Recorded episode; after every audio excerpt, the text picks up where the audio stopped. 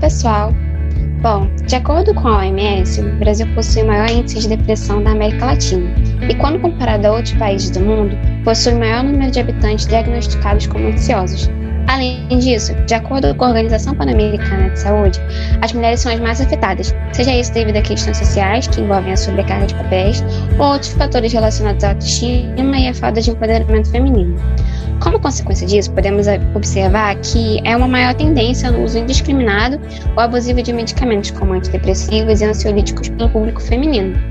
Além disso, a realidade imposta com a pandemia do Covid, a qual modificou as dinâmicas de muitas famílias em diferentes aspectos, resultou no aumento do risco e agravamento de casos existentes e o surgimento de novos casos de adoecimento mental. Considerando isso, no podcast de hoje, a equipe do projeto de extensão de Medicamentos e Saúde Mental, Promoção do Uso Racional de Psicofármacos da Faculdade Farmácia da FRJ, recebe a psicóloga Suzane Guedes para conversar sobre saúde mental feminina e medicalização. Suzane é psicóloga e arte-terapeuta, possui especialização em psicologia e desenvolvimento humano, e também é autora do livro Olhar para Si, um convite à autoestima, pela editora Nova Literarte. Eu sou Julia Santos, graduanda na Faculdade de Farmácia pela FRJ. Suzane, bem-vinda e obrigada por estar aqui com a gente. Oi, Júlia. Estou feliz em estar participando e poder auxiliar um pouquinho a, ao grupo de vocês. Bom, para começar, é uma curiosidade. Na sua clínica, o público é majoritariamente feminino e você acha que, que as mulheres têm mais facilidade do que os homens em procurar esse suporte é, profissional e cuidar da sua saúde mental? Ou você acha que, de fato, é uma maior necessidade feminina? Então, meu público é 90% feminino. Foi um movimento natural, não foi uma escolha inicial da minha clínica. Antes eu atendia crianças, depois fui atendendo adolescentes, e ao longo desses 14 anos de formada, é, essa clínica hoje migrou para majoritariamente esse público feminino. Eu acho que as mulheres, elas têm sim mais facilidade de, de buscar ajuda. Isso no âmbito geral, não só dentro da saúde mental. A gente sempre escuta que os homens têm um pouco de dificuldade de ir ao médico, de buscar ajuda, mesmo quando não são questões relacionadas à, à psicoterapia. Eu acho que isso está muito aliado a uma formação sociocultural, porque as mulheres, elas sempre estiveram nesse lugar de cuidar e isso facilita a busca pelo cuidado. É, o que eu observo é que existe uma necessidade maior para o suporte das mulheres, porque as mulheres se abrem mais para a sensibilidade, para suas próprias sensibilidades, para suas dores. Os homens acabam é, fazendo um, um, movimento de, de esconder um pouco, de estar num lugar de mecanismos de defesa. Eles desenvolveram menos a sensibilidade deles ao longo do tempo. A gente está tendo uma geração agora que é uma geração que está mudando esse, esse, perfil, esse painel. E cada vez mais eu vejo os homens buscando o, o, acompanhamento psicológico. Bom, agora, falando mais especificamente sobre o uso dos psicofármacos em si, qual é a maior demanda que você acompanha de mulheres fazendo uso de medicação? Olha, as mulheres hoje que, que eu acompanho, que têm usado é, psicofármacos, é, são relacionadas a uma demanda muito da ansiedade. A gente vive um pico né, de, de problemas de ansiedade, de estresse, e, e a questão central do que levam elas a procurar são sintomas de ansiedade, que por trás disso é, tem um excesso de, de papéis sociais, um excesso de carga mental, um excesso de, de dificuldade, às vezes até de, de pedir ajuda às vezes em questões rotineiras, em questões de trabalho. É, a gente teve um boom nessa pandemia, né, da, da síndrome de, de burnout, porque as mulheres tiveram sobrecargas de trabalho associadas com sobrecargas de casa, né, com os papéis como mulher, como esposa, como mães é, e, e, como provedoras, né, de, de muitas questões. Então, a ansiedade ela veio com uma, uma, uma força muito grande e hoje o que eu acompanho está mais relacionado à ansiedade, o uso de psicofármacos. É, entendi. Assim, é, eu queria saber quais são os sintomas mais comuns desses quadros e como é que a gente pode identificar a necessidade de um profissional, porque às vezes é muito fácil para a gente atribuir tudo isso a estresse e a situações do dia a dia e acabar não se dando conta de que pode ser de fato necessária a ajuda de um profissional qualificado. É, os sintomas mais comuns da ansiedade estão relacionados é, a, a, a, questões corporais, como taquicardia, sudorese, é, às vezes algum, alguma questão na pele, algum adoecimento da pele. É, você pode ter também problemas relacionados a um excesso de pensamentos. Às vezes a gente não entende que aquele excesso de pensamento tem a ver com ansiedade. E um dos fatores principais da ansiedade está nesse excesso de pensamento, que, que joga sempre a pessoa para o futuro. Ela tem dificuldade de se conectar com o momento presente.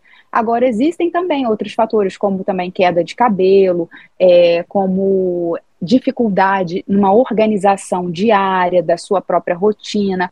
Então, a, a ansiedade ela pode se, se apresentar de muitas formas, até uma ansiedade paralisante que é uma ansiedade que a pessoa não consegue mais fazer coisas que ela fazia antes, coisas básicas do seu dia a dia.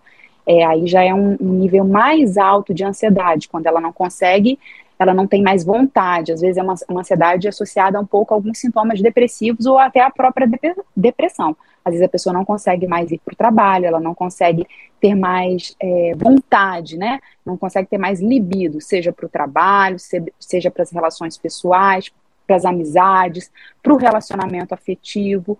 Então, a ansiedade ela pode se apresentar de muitas formas e a gente tenta para poder estar tá cuidando desses sintomas que, que se apresentam aí, que na verdade estão atrás de algumas emoções que não foram resolvidas, que também não foram trabalhadas. Entendi. E como é que você acha que a falta de empoderamento feminino e a baixa autoestima podem influenciar nesses casos de ansiedade e depressão também? É, o que eu observo na minha clínica é que quando algumas mulheres passam por quadros de ansiedade e quando elas já têm um, um, tratamento precoce, quando elas já estão em terapia, às vezes as, as mulheres já estão em terapia por algum tempo, por algum motivo, e elas passam por algum problema, por alguma vivência que as levam a esses, a esses quadros, elas conseguem lidar melhor com aquele momento de ansiedade, com aquele momento de dor, porque elas já têm um processo de autoconhecimento, a pessoa já chega no momento de crise, né? É mais difícil de lidar. Normalmente são casos que acabam se agravando mais, inclusive indo para o uso de psicofármacos. É, eu atendo clientes que, que estão em situações de vida muito difíceis, passando por, por problemas muito difíceis, e que a gente conseguiu fazer uma associação com o uso da homeopatia. A mulher não precisou ir para a alopatia, porque ela já tem um autoconhecimento, ela já sabe de onde vêm as suas questões, de onde vêm as suas emoções, então ela consegue lidar melhor com, com, a, com esses problemas.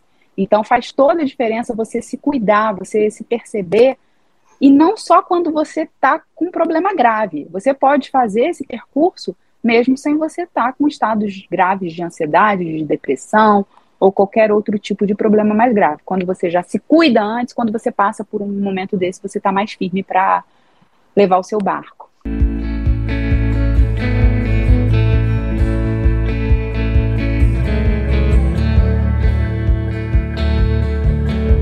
É, e assim, no caso de, de alguém que não é tratado, por exemplo, por um psicólogo, você acha, é, você acha que o uso isolado da medicação pode ser o suficiente para melhorar o quadro? É, ou é necessário o acompanhamento psicológico do psicólogo junto com a introdução do medicamento? E você acha que todo o problema de ansiedade pode ser tratado assim, é, só com medicação? Olha só, é, existem várias questões em torno desse uso da medicação eu não sou contra o uso da medicação, mas o que eu uhum. vejo é que muitas, muitas vezes não há um acompanhamento em que a mulher tenha também um pouco de autonomia no seu tratamento. Às vezes a questão medicamentosa fica muito na mão do médico. A mulher não sabe quando vai ser o vai se encerrar esse tratamento. A questão da medicação, ela vai aliviar os seus sintomas. Você vai ficar bem. Mas muitas vezes você vai ficar bem tomando essa medicação por muito tempo. Nem todo médico tem uma, uma preocupação com o desmame daquela medicação. Nem todo médico tem uma preocupação com cuidado para que isso não, não se, se torne algo crônico. Então, a, o que eu acho que é quando a psicoterapia está associada ao uso da medicação, a mulher ela tem mais autonomia no seu tratamento. Ela vai uhum. começar a entender o que está acontecendo Com a medicação, você não está refletindo, você só está tomando a medicação, está aliviando os seus sintomas, você está melhor, realmente, você vai ficar melhor, provavelmente, né? Não é realmente, provavelmente você vai ficar melhor, mas você não vai entender os seus processos, você não vai atuar onde aquilo começou, o porquê, qual a decisão que eu tenho que tomar, qual o comportamento que eu tenho que mudar. E você, de repente, vai cronificar aquilo e utilizar essa medicação por muito tempo. Então, eu acho que é muito importante a psicoterapia junto. Eu acho que faz uma diferença muito grande nessa, nessa liberdade pessoal, de você poder se entender. E o medicação, ele não vai te trazer insights, a, a medicação não vai trabalhar a sua subjetividade. A psicoterapia, ela trabalha com as subjetividades humanas. Um mesmo medicamento, vai, você pode utilizar com várias pessoas diferentes, mas a sua escuta, a sua fala, falar da sua história de vida, falar das suas questões, entender o porquê, curar aquilo que você precisa curar, entender que, que, que, alguns processos começaram lá na sua infância e que hoje você está repetindo porque você quer ser amado, porque você quer ser aceito, porque você tem dificuldade em lidar com algumas rejeições, porque você tem carências. Isso medicação, a medicação não vai trazer. Ela vai aliviar os seus sintomas, ela vai te tirar daquela crise, mas ela não vai te trazer para o aprimoramento do seu ser e da sua subjetividade. E nem todo quadro de ansiedade precisa de medicação. A gente, eu, eu atendo seres humanos diversos em suas singularidades, sou humana também. Nós temos ansiedade, em maior ou menor grau, a gente vive, convive com as nossas ansiedades. E a gente vai aprender a lidar com elas, né? A gente tem que aprender, um dos papéis da, da, da psicoterapia é trazer essa inteligência emocional, né? A gente pode considerar a vida como, como um oceano, né? A nossa vida é um oceano. As ondas são as nossas emoções e nós somos o barco. E a gente está ali com o nosso barco e a gente tem que aprender a conduzir o nosso barco, a lidar com as nossas emoções. Nem sempre a gente precisa de medicação para isso, pelo contrário, se você se cuida, na maior parte das vezes, você não vai precisar de medicação. Você pode precisar em alguns momentos pontuais da sua vida, alguns momentos mais difíceis. Mas a gente vai ter todas as nossas as emoções humanas possíveis. Se a gente não está utilizando sempre de mecanismos de defesa e jogando essas emoções sempre para baixo do tapete. Mas a gente consegue sim, e a, e a terapia pode trazer essa inteligência emocional e uma psicoeducação também das suas emoções. É muito interessante, né? Mas assim, é, tem muita, muitas pessoas hoje em dia olham com maus olhos a, a terapia e o uso de psicofármacos, enquanto outros pacientes procuram justamente o tratamento medicamentoso. Por que, que você acha que ainda existe pessoas que resistem ao uso dessa medicação para tratar tanto ansiedade e a depressão?